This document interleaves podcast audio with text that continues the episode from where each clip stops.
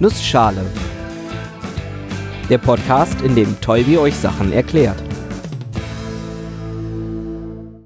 Guten Morgen und willkommen zu einer neuen Episode des Nussschale Podcasts. Heute erkläre ich euch, wie mein Avatarbild zustande kam. Und weil die Zeit knapp ist, mache ich das in einer Nussschale. Es gab schon mal eine Episode über Fraktale, in der ich auch die Mandelbrotmenge und das Apfelmännchen angesprochen habe.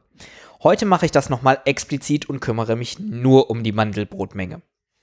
Wer einen ersten Eindruck davon haben möchte, was die Mandelbrotmenge ist, der muss sich nur meinen Avatar anschauen. Also nicht den vom Nussschale-Podcast, sondern den von mir selber, diese schwarze Figur mit skeptischem Blick auf blauem Hintergrund.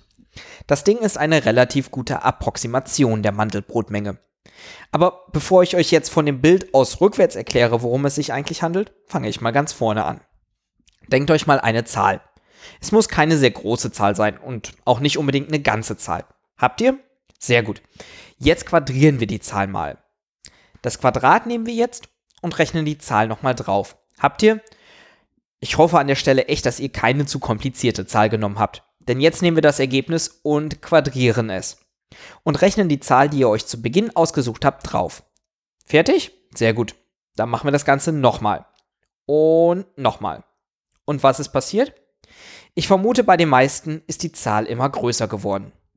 Ich gehe einfach mal ein paar Beispiele durch. Fangen wir mal langweilig an. Die Zahl ist 0. 0 hoch 2 plus 0, 0. 0 zum Quadrat plus 0, 0. Ja, so könnten wir jetzt weitermachen. Da passiert nichts Spannendes mehr. Es kommt immer 0 raus. Ich sag ja, langweilig. Nehmen wir mal 1. 1 zum Quadrat plus 1, das ist 1 plus 1, also 2.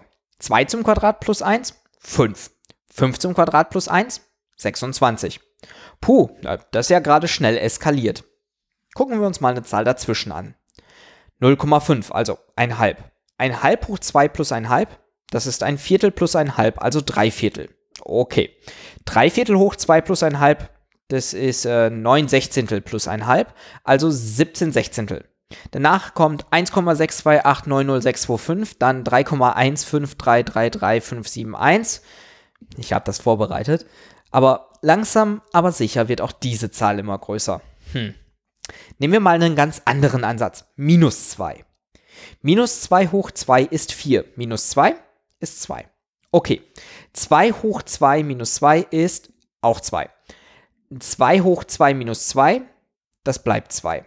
Da sind wir nach einem Schritt schon gegen eine feste Zahl gelaufen, die sich danach nicht mehr verändert. Vielleicht nicht ganz so extrem. Nehmen wir mal die minus 1. Minus 1 hoch 2 ist 1. Minus 1, 0. Okay, 0 hoch 2 minus 1 ist minus 1. Und damit sind wir wieder am Beginn. Das Ganze wird also oszillieren zwischen 0 und minus 1. Aber immerhin wächst es nicht beliebig weiter an. So, und äh, jetzt reicht es auch erstmal mit Kopfrechnen. Gucken wir mal, was wir gelernt haben. Ich habe euch eine sogenannte rekursive Funktion vorgegeben. x ist gleich x plus z. z ist unsere Zahl, mit der fangen wir an. Am Beginn sagen wir x ist 0. Also kriegen wir x gleich z. Und danach wird in jedem Schritt das vorherige Ergebnis quadriert und wieder draufgerechnet.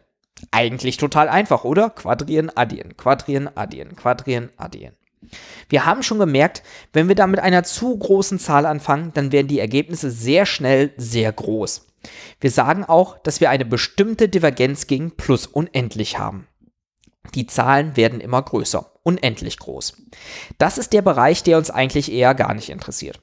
Schauen wir uns stattdessen mal den Punkt 0,25 an, ein Viertel. Da sehen wir ein anderes Verhalten. Die Zahlen werden zwar auch größer, aber niemals größer als ein Halb. Sie kommen der ein Halb immer näher, werden aber nie größer. Man spricht hier von einer Konvergenz gegen den Fixpunkt ein Halb. Bei der Null haben wir sofortige Konvergenz. Da landen wir direkt bei der Null und bleiben da. Genauso übrigens wie bei der minus 2. Da haben wir den Fixpunkt 2. Dazwischen konvergieren die meisten Zahlen, zeigen leicht chaotisches Verhalten oder haben einen Zyklus wie bei der minus 1. Wichtig ist, wir haben nur einen beschränkten Zahlenraum. Wir werden nicht unendlich groß. Und damit nähern wir uns der Definition für die Mandelbrotmenge. Die Mandelbrotmenge ist nämlich die Menge aller Zahlen, die in dieser rekursiven Funktion, dieses x gleich x plus z, nicht divergieren. Eigentlich also total simpel. Vor allem, wenn man bedenkt, dass einen die Arbeit der Berechnung Computer abnehmen. Niemand gibt wirklich Zahlen ein, quadriert hier und addiert hier und macht das Ganze oft genug, um zu gucken, ob die Zahlenreihe divergiert. Wie gesagt, dafür gibt's Computer. Und vor allem weiß man, alles, was vom Betrag her größer als 2 ist, ist eh divergent. Das schränkt den Raum, den man sich angucken muss, schon mal ein. Aber ihr fragt euch jetzt bestimmt, wie man davon auf das Bildchen kommt, was ich da habe. Das, was wir gerade gemacht haben, war eindimensional. Eigentlich betrachtet man die Mandelbrotmenge aber zweidimensional. Dafür braucht man dann die komplexen Zahlen. Ansonsten ändert sich nichts. Ich empfehle nochmal die Episode über komplexe Zahlen. Kurzzusammenfassung. Wir haben jetzt Zahlen, die aus zwei Zahlen zusammengesetzt werden, quasi einer x- und einer y-Koordinate. Wenn ich diese Zahl quadriere, ist die neue x-Koordinate x minus y und die neue y-Koordinate ist 2 mal xy. Ergibt Sinn, ich kann euch das auch vorrechnen, ist aber ziemlich langweilig. Aber damit können wir das gleiche nochmal machen, nur mit zweidimensionalen Zahlen. Und wenn wir dann alle Zahlen schwarz einfärben, bei denen diese Funktion nicht divergiert, dann kommen wir bei der Mandelbrotmenge raus, dem Apfelmännchen, der Vorlage für meinen Avatar. Und natürlich geht das Ganze auch in 3D und das sieht total verrückt aus. Und das geht auch mit anderen Funktionen als nur der x plus z. Aber irgendwie ist diese eine Funktion besonders hübsch. Und an dieser Stelle höre ich mal mit dem Audioteil auf. Geht bitte einfach auf die Wikipedia-Seite oder auf YouTube oder irgendwo hin ins Internet und guckt euch Bilder an. Ich werde auch mal ein paar Bilder auf Twitter stellen. Schaut auf jeden Fall mal vorbei. Ich finde, das Apfelmännchen ist einfach eine faszinierende kleine Grafik. Und damit mal wieder vielen Dank fürs Zuhören und bis zum nächsten Mal.